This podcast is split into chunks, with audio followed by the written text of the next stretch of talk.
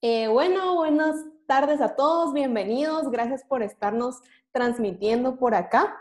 El día de hoy tenemos como invitada a Alida Boer. Eh, la voy a introducir un poco y luego ella nos va a contar un poco más sobre ella. Ella es modelo, de pasó de ser modelo en pasarelas a llegar a ser Miss Guatemala en el 2007. Eh, evolucionó y creó una marca que se proyecta al mundo haciendo ver eh, la, industria textil de Guatemala por todo el mundo y para promover, por supuesto, nuestra cultura y todo eso. Además, también es madre de familia. Entonces, les presento aquí a Alida Oer. Hola, Alida, ¿cómo estás? Hola, Sofi. Hola a todos los que nos están viendo. Aquí contenta de, estar con ustedes y poder platicar un poco acerca del emprendimiento de niños y demás.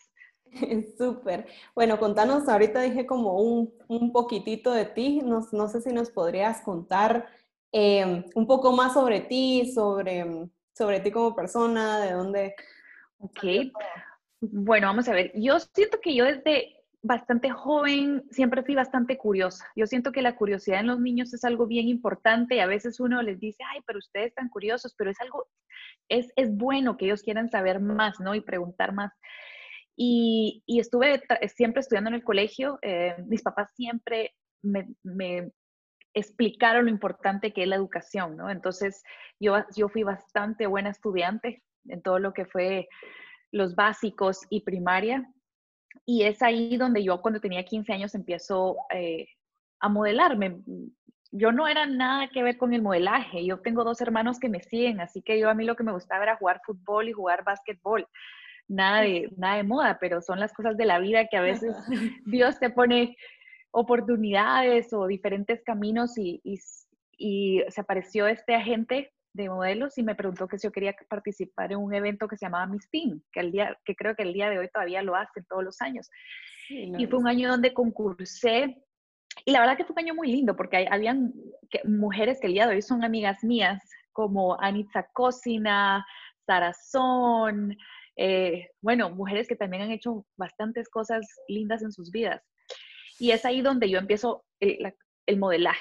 Eh, concursé en eso, luego fui a otro concurso y firmé contrato con una agencia en el exterior.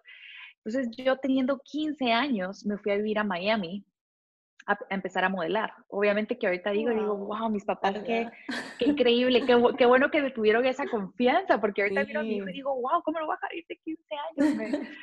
Pero, pero creo que sí fue el hecho de que también yo era bastante responsable y seguí estudiando. Entonces yo regresaba al colegio cada dos o tres meses a hacer los exámenes, obviamente me dejaban proyectos, entonces creo que yo tenía que ser responsable, porque si no estudiaba y si no hacía las cosas, obviamente regresaba a, perder los exámenes, pero fue como una, fue un buen ejercicio en el poder ser y tratar esa independencia por un momento y, seguir estudiando. Y es así donde pues empiezo a, en, en, eso, ¿verdad? A, a conocer el mundo diferente, a viajar sola, a, a tener que manejar los gastos de uno, ¿no? Porque cuando uno vive con sus papás es lo más rico del mundo, uno no se preocupa por absolutamente nada. Y ya solo uno dice, wow, sí, ¿quién, me va a ayudar a, cocinar? Y, y, uno tiene que aprender todas esas cosas, ¿no? Y bueno, conforme el tiempo, luego pasé a hacer, a concursar en Miss Guatemala, que también fue, un amigo me convenció porque yo ya creo que no, no tenía muchas ganas de, de concursar en, en cosas de belleza, pero también fue otra experiencia linda, poder representar a Guatemala, poder conocer a otras mujeres y realmente fue por, por ese año de haber sido Miss Guatemala donde yo empecé a conocer todo, toda la parte y la herencia textil que tiene Guatemala, porque me tocó viajar muchísimo al interior del país y, y por eso te digo que a veces Dios te pone las cosas en el camino y uno tiene que tener los ojos y el corazón abierto para poder decir, ay, aquí hay solo, solo como que tener fe y esperanza y ver la oportunidad. Y fue ahí donde yo dije, qué lindo todo esto, todo lo que hay en Guatemala, realmente es alta costura. Yo ya conocía todo lo que era la moda, pues toda mi experiencia anterior, ¿no? Entonces decía, todo lo que se hace en Guatemala es, el, es como la alta costura que se hace en Francia o en París, porque aquí no se está eh, manejando o, o dando a conocer en el mundo de la forma que debería. Y es así como dos años después eh, creo, creo María's Bag, que ahora pues Nosotros realmente tenemos una red de más de 600 mujeres que trabajan con nosotros. Eh, vendemos en todo el mundo, tenemos nuestras tiendas en Guatemala y sobre todo creo que lo que tú dices, Sofía, que fue realmente dar a conocer eh, Guatemala con su belleza y con el arte que, que, nosotros tenemos, empoderando a la mujer guatemalteca sobre todo. Súper, sí. Qué, qué, historia tan genial. Y pues hablando un poco más sobre tu emprendimiento, ya nos contaste más o menos de dónde surgió, pero ¿qué fue lo que te inspiró y qué es lo que crees que hace diferente a Marías Bag? ¿Por qué es que llegó a ser lo que ahora es? Mira, yo, a mí siempre me preguntan de Marías, pero yo también tengo que decir de que yo tuve emprendimientos antes que fracasaron, ¿sabes? Porque yo creo que es bien importante que la gente sepa que, que no es como que, ay, la primera idea y esa es la mejor idea, ¿no? O sea, yo cuando uno de mis emprendimientos fue, yo puse un spa en Guatemala y uno obviamente siempre tiene estas ideas y y es bueno pensar en grande, es súper bueno pensar en grande. Yo a todo el mundo le digo, piensen en grande, pero empiecen poco a poco, ¿no? Y, y cuando abrí ese spa, me gasté todos mis ahorros, eh, no tenía, o sea, cometí todos los errores que, que, hubiera podido cometer y creo que fue como, realmente fue el máster más caro. O sea, yo siempre digo, bueno, eso pasó para que yo después adelante entendiera cómo se empieza un negocio, ¿no? Eh, luego de ese puso una clínica y la clínica fue una empresa muy linda, eh, pequeña, eh, que más que todo mm, con el tiempo sí se mantenía, pero era más trabajo el que yo tenía que hacer que lo que yo recibía a cambio. Entonces fue como que un proceso, inclusive la clínica la tuvimos abierta hasta hace dos años que decidimos cerrarla para enfocarnos más solo en, solo en Marías. Y luego Marías es, te podría decir que el tercer emprendimiento que yo tengo y que sí surge como, tampoco es de la noche a la mañana, ¿no? Yo creo que es como, yo nunca dije, ay, lo que yo quiero tener es bolsas y hacer moda, porque yo no es, o sea, a pesar de que yo estuve en la industria de la moda, yo nunca estudié moda, yo nunca, y al día de hoy me cuesta utilizar una máquina de coser y, hacer patrones, ¿no? Pero sé muy claro lo que me gusta y lo que, y lo que quiero. Entonces, em, viajando por Guatemala, fue que yo dije, o sea, de verdad, es que yo soy fan, del trabajo que hacen nuestras artistas, es realmente verlas, ponerle ese amor a los textiles y el, y el telar de cinturas, todo, es toda una obra de arte. Eh, entonces, ver ese trabajo, luego, después de ayudar a una comunidad, a, a, con unas escuelas, ellos me regalaron un huipil a mí, que yo me llevé a uno de los concursos de belleza. Y el día que lo utilicé, como que las 80 mujeres de diferentes nacionalidades, de todas tenían que ver con mi huipil. Y dije, ok, no es solo que me guste a mí por ser guatemalteca, sino que nos gusta a todas. Así que aquí hay, aquí hay algo, aquí hay potencial. Y no es como que dije, ay, bolsas, no, fue como que ahí surge la semilla y pues se queda, uno se pone como a pensar, ok, ¿qué se puede hacer? Hay potencial pero no todas las mujeres van a usar huipiles todos los días, algunas sí, en Guate, pero tal vez si uno vive en una región que hay un calor terrible, tal vez el huipil es... Entonces, como que con el conforme, te digo, de eso, pasaron dos años para que yo dijera, ok, yo creo que lo que yo quiero hacer son bolsas, porque es un accesorio que todas las mujeres utilizamos, nos encanta, es como, no importa si estás vestida de negro, creo que una bolsa siempre puede ir más allá y segundo, porque dije, no me quiero preocupar por tallas, no quiero saber tallas de zapatos, tallas de vestidos, yo no sé de eso, así que la bolsa es perfecto. Y es así como empezamos.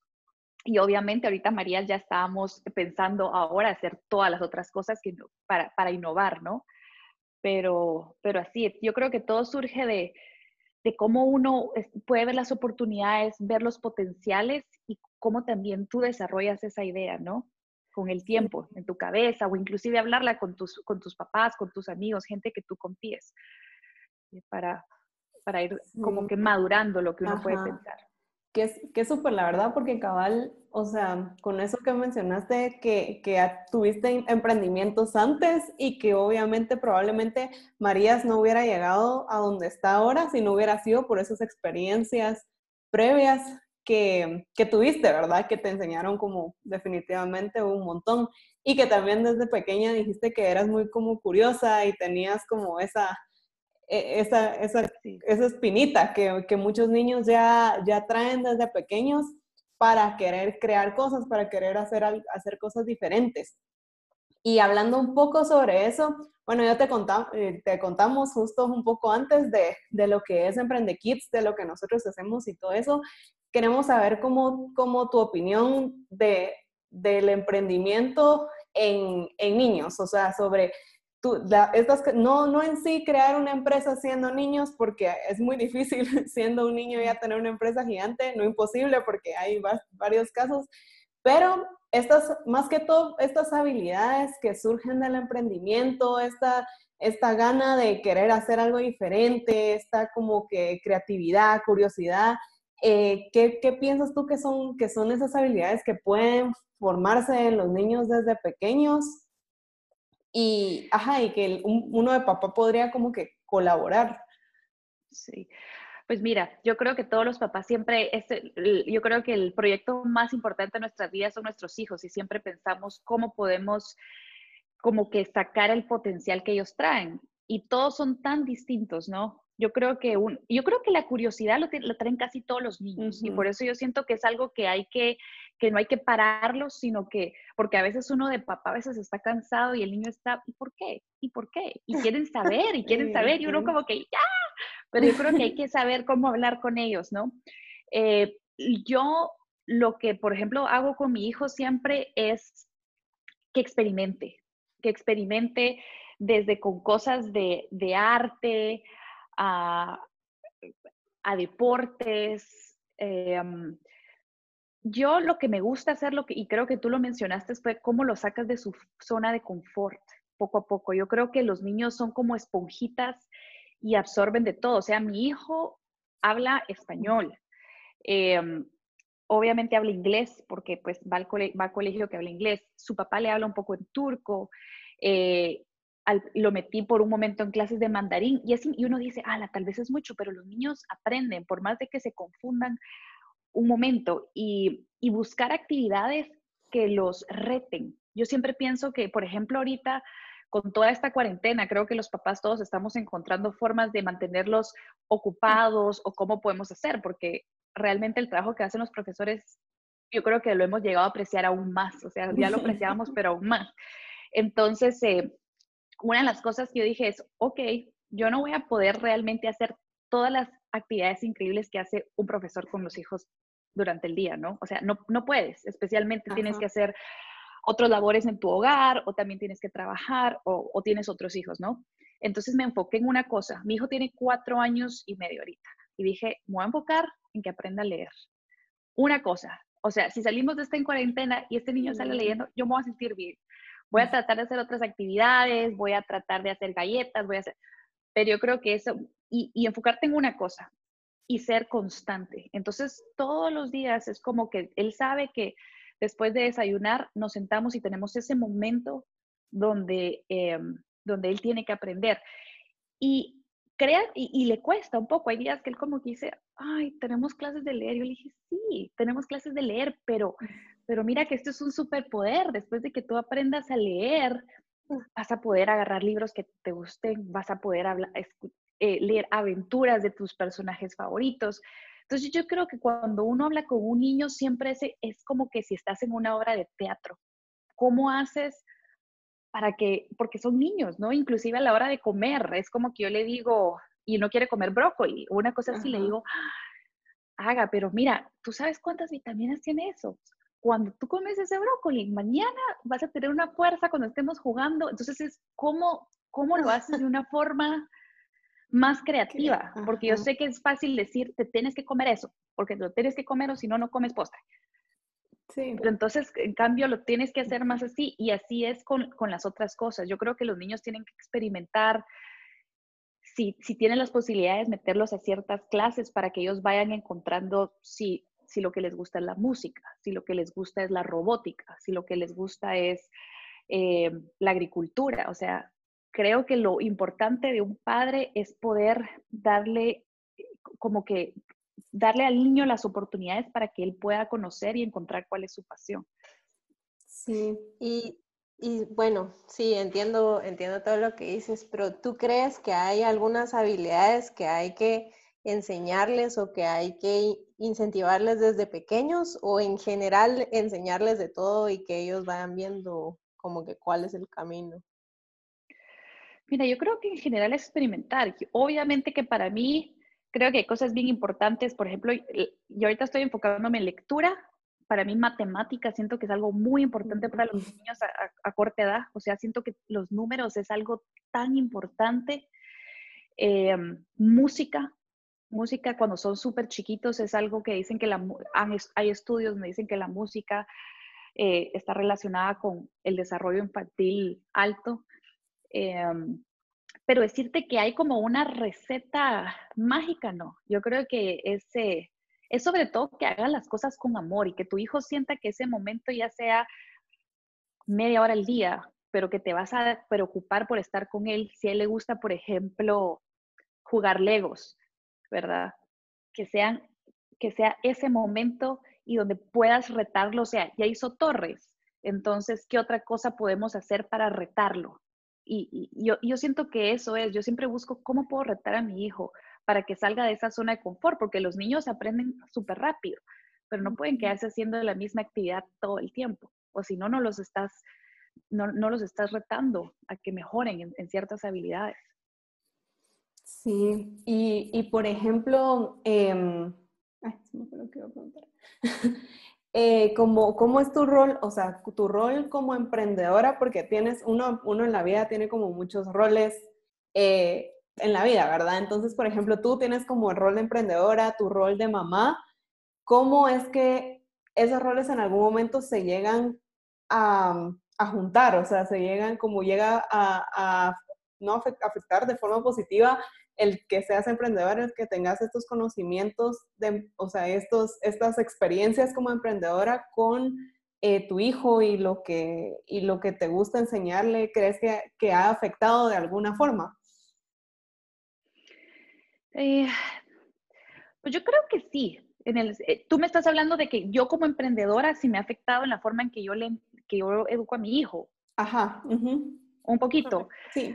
Pues fíjate que yo lo que trato de verdad de hacer es, mi, mi, mamá fue increíble con nosotros, o sea, yo trato de hacer lo que mi mamá hizo conmigo.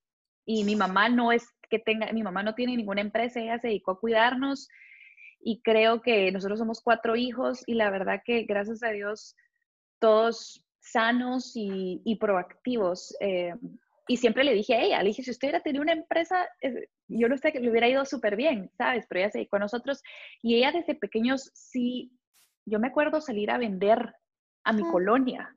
Mi mamá nos hacía, o sea, queríamos algo y era, salgan a vender. Y, nos hacía, y ella nos ayudaba a hacer helados o nos ayudaba a hacer brownies o cosas así. Entonces, como que es bien importante inculcarle a los niños ciertas cosas, el valor, ¿verdad? Porque yo siento que los niños hoy en día tienen una cantidad de juguetes que ni siquiera a veces los, los aprovechan. O sea, muchos, ¿no? no estoy hablando, pero yo, yo lo miro mucho entonces, entonces los niños ya no tienen nada que desear. Yo creo que desde que son pequeños tienen que tener una, eh, de primero un deseo, para no darles todo, y segundo, saber que las cosas cuestan, ¿verdad? Cómo los puedes y cómo los puedes poner en, en, un buen camino. O sea, como ese dicho que, que, tengan un poco de hambre y que tengan un poco de frío, creo que sí funciona. O sea, es, es parte de, no, no es que no es que los vas a hacer sufrir, pero a mí, mi mamá cuando era pequeña, yo me recuerdo, éramos pequeños y mi papá nos, era nuestro cumpleaños y ya nos decía, o quieren fiesta o quieren regalo, pero no los dos. Y mi papá siempre decía, no, y, mi mamá, sí, una cosa. Y creo que de verdad ella nos enseñó mucho el valor de las cosas en ese sentido. Em, y luego de que ellos pueden hacer lo que ellos quieran. O sea, cuando mi hijo siempre me dice así como, no puedo, yo le digo, eso no, ese, ese es, esa es una palabra prohibida acá. dime si necesitas ayuda o dime si tienes, eh, o si estás un poquito triste o frustrado, pero encontremos la solución, ¿no? Entonces es cómo, cómo los haces que se sientan ellos seguros de sí mismos.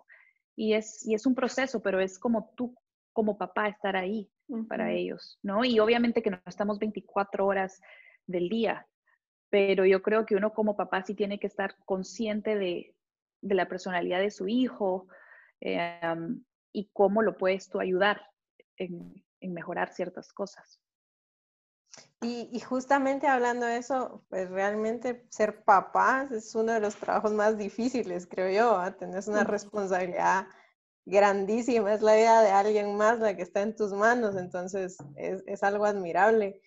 Entonces, ¿cómo le haces tú para, mantener ese balance? O sea, me imagino que, que, la empresa requiere mucho de ti en cuestión de horario y de tiempo, de tenés que estar viendo pedidos, viendo esto, viendo lo otro. Em, pero obviamente un hijo, y en especial tan pequeño, también requiere un montón de tiempo. ¿Cómo, cómo le has hecho para mantener ese balance? ¿Existe el balance? ¿No existe?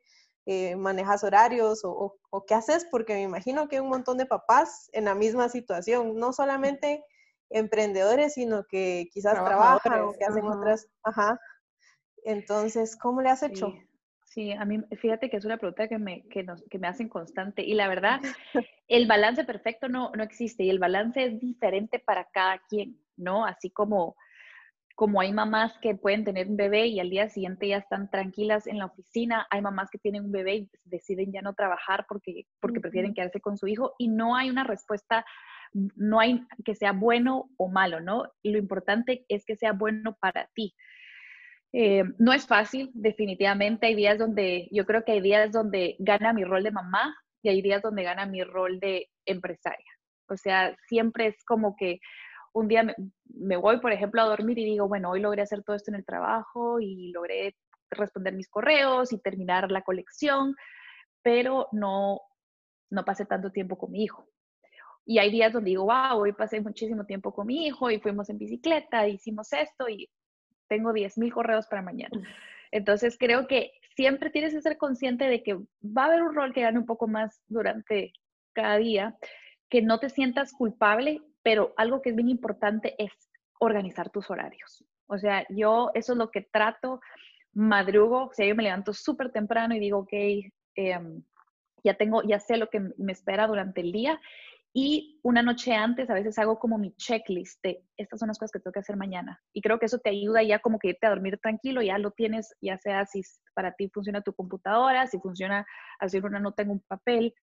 Pero creo que organizar bien tu horario durante el día y como que también ser uno consciente de que, de que uno no es perfecto y que siempre va a haber un balance imperfecto y que ese balance va a depender de ti y que es es solamente tuyo, porque uno no se puede comparar con otras mamás, otra, otros emprendedores, cada quien es, es distinto, ¿no?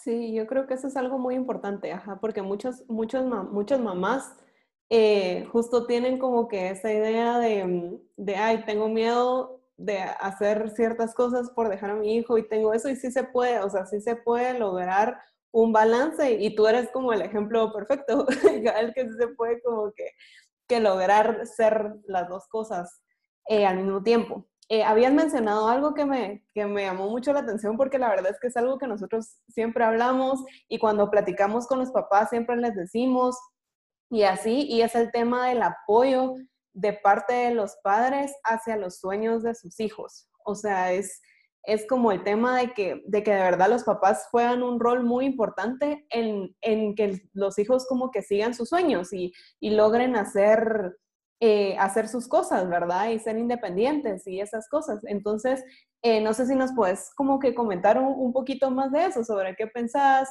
eh, y, de, y, de, ese apoyo, tal vez algunas, algunos consejos para los papás para, para soltar, para apoyar. Ajá.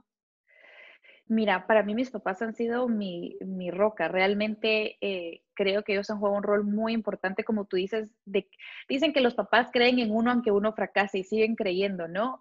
Y que el rol de papá es como que mm, obviamente no le vas a, a decir el cuál camino tomar a tu hijo, pero pero estar ahí y que de verdad que se sientan apoyados. Y al día de hoy, mis papás, o sea, yo de verdad siempre que, que tengo una decisión digo, ¿qué, ¿qué, haría mi mamá? ¿Qué haría mi mamá?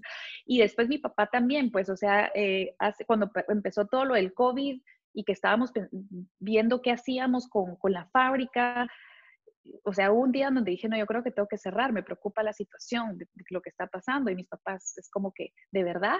¿por qué no busca otra solución? ¿Cómo va a cerrar la Pero como que siempre están, siempre están ahí. Y si es, si es, algo, bien, es algo bien importante, como te digo, no es el hecho de estar físicamente con, el hijo, pero darle, o la hija, pero dar esa seguridad y apoyarlos. O sea, yo creo que, que por ejemplo, mi hijo, eh, yo trato de siempre también hacer las cosas que sé que son importantes para él. Y yo creo que a veces uno tiene que ser, ah, ¿cómo se puede decir? Em, yo, te, yo te pongo un ejemplo, por ejemplo, yo, yo me separé del papá de mi hijo cuando tenía seis meses y fue como algo bien complejo, fue como que tal vez los años más difíciles porque yo estaba con un bebé y todo eso. Pero el día de hoy hacemos, siento yo que un gran trabajo de hacer un co-parenting. Y por ejemplo, ahorita esta semana él está con su papá y yo estoy re triste y me duele el corazón, pero yo sé que es lo mejor para mi hijo, sé que es importante que él tenga la relación de los dos papás. Entonces yo creo que uno como papá siempre tiene que pensar no lo que es lo bueno para uno, porque al final del cabo uno trajo a estos niños al mundo, ¿no? Entonces, ¿qué es, qué, ¿cuál es tu rol acá? ¿Cómo, ¿Cómo los apoyas en sus sueños? ¿Cómo los apoyas en sus relaciones con sus amigos, con, con sus otros familiares? Em, para, para, que realmente logres que, que el niño esté emocionalmente sano, ¿no? Porque yo creo que eso es bien importante.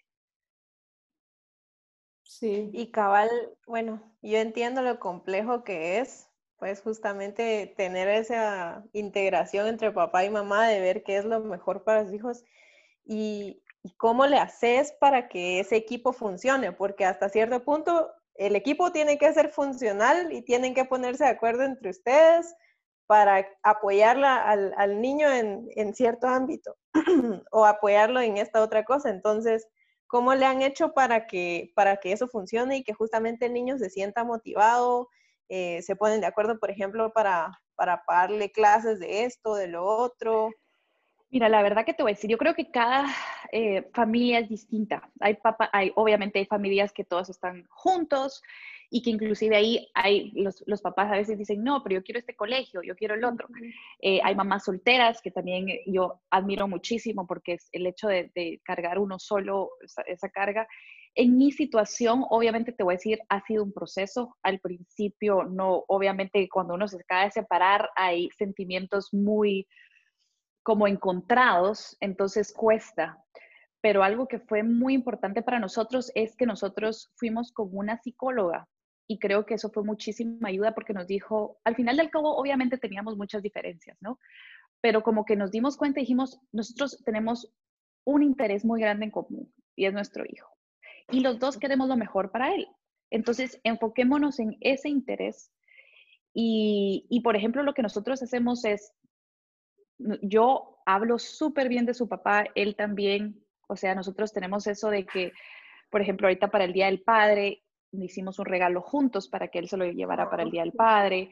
Igual el Día de la Madre, él me manda flores y él, él se da cuenta como su papá es también conmigo. Eh, y sí tenemos comunicación como muy importante, cuando son temas importantes, ¿no? Como a qué colegio va a ir o qué clases son importantes que tome para nosotros. Eh, religión, ¿verdad? O sea, yo creo que ahí son temas muy importantes. La personalidad de cada quien es distinto y nosotros hemos logrado encontrar ese balance.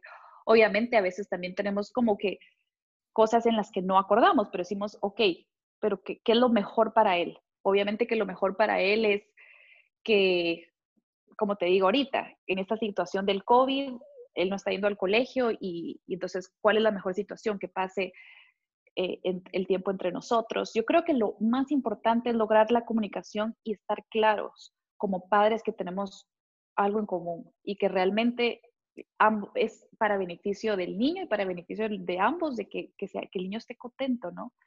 Una cosa muy clave es no hablar mal de la otra persona. De verdad, uno no puede estar hablando mal de la otra persona porque al final del cabo, pues es el padre o la madre del, del niño, ¿no? Entonces, sí. La verdad es que sí, muy importante. Eh, bueno, vamos a irnos ya a la parte final de la entrevista. Em, te voy a pedir dos cosas.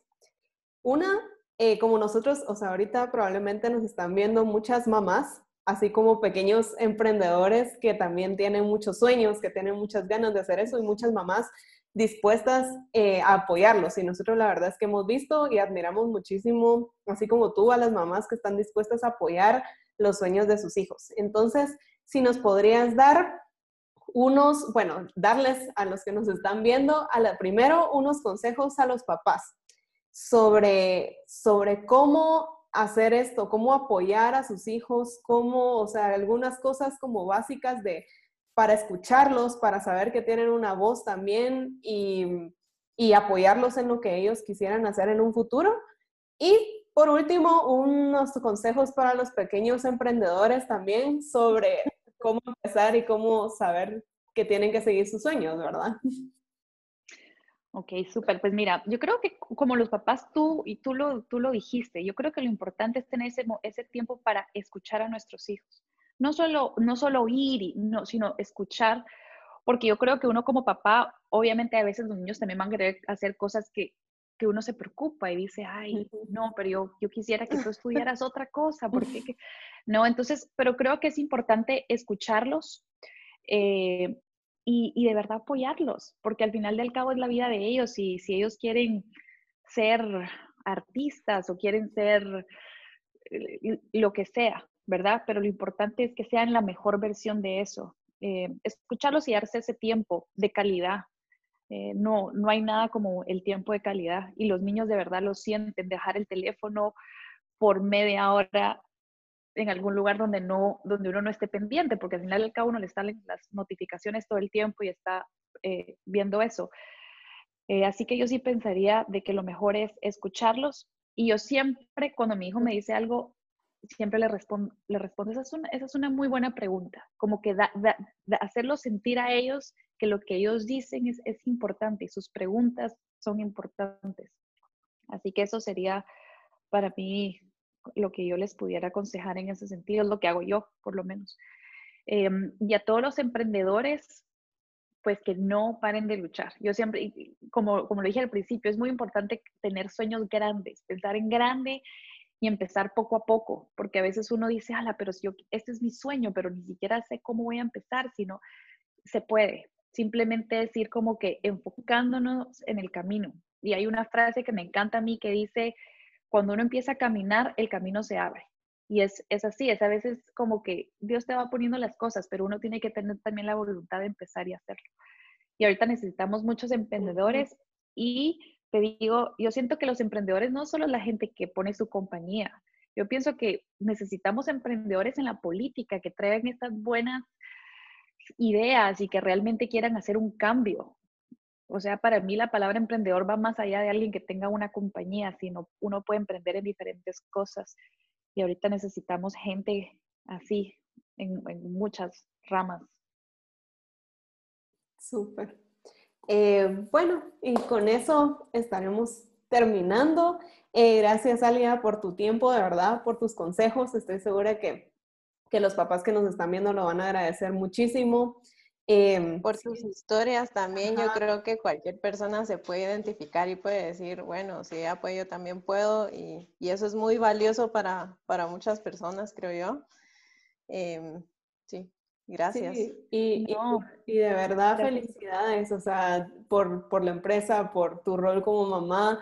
O sea, eh, también creo que no lo no tocamos mucho, pero de verdad que admirable todo lo que hacen con Marías el resaltar la cultura guatemalteca es súper importante. Hay talento, o sea, aquí en Guate hay súper talento y justo como lo que ustedes están haciendo, hay que darlo a conocer, no hay que desvalorizarnos como guatemaltecos, sino que al contrario, o sea, saber que el valor que se hace de las cosas que se hacen acá son a nivel mundial y hay que reconocerlas y todo el mundo, o sea, lo puede ver, puede pagar una buena cantidad de dinero por ellas y hay mucha gente subestima lo que, lo que, lo que se hace aquí en Guate y no, no debe ser así. Entonces, muchas gracias de verdad por tu tiempo y gracias por la entrevista y gracias a todos los que, los que nos están viendo. Esperamos que les haya gustado.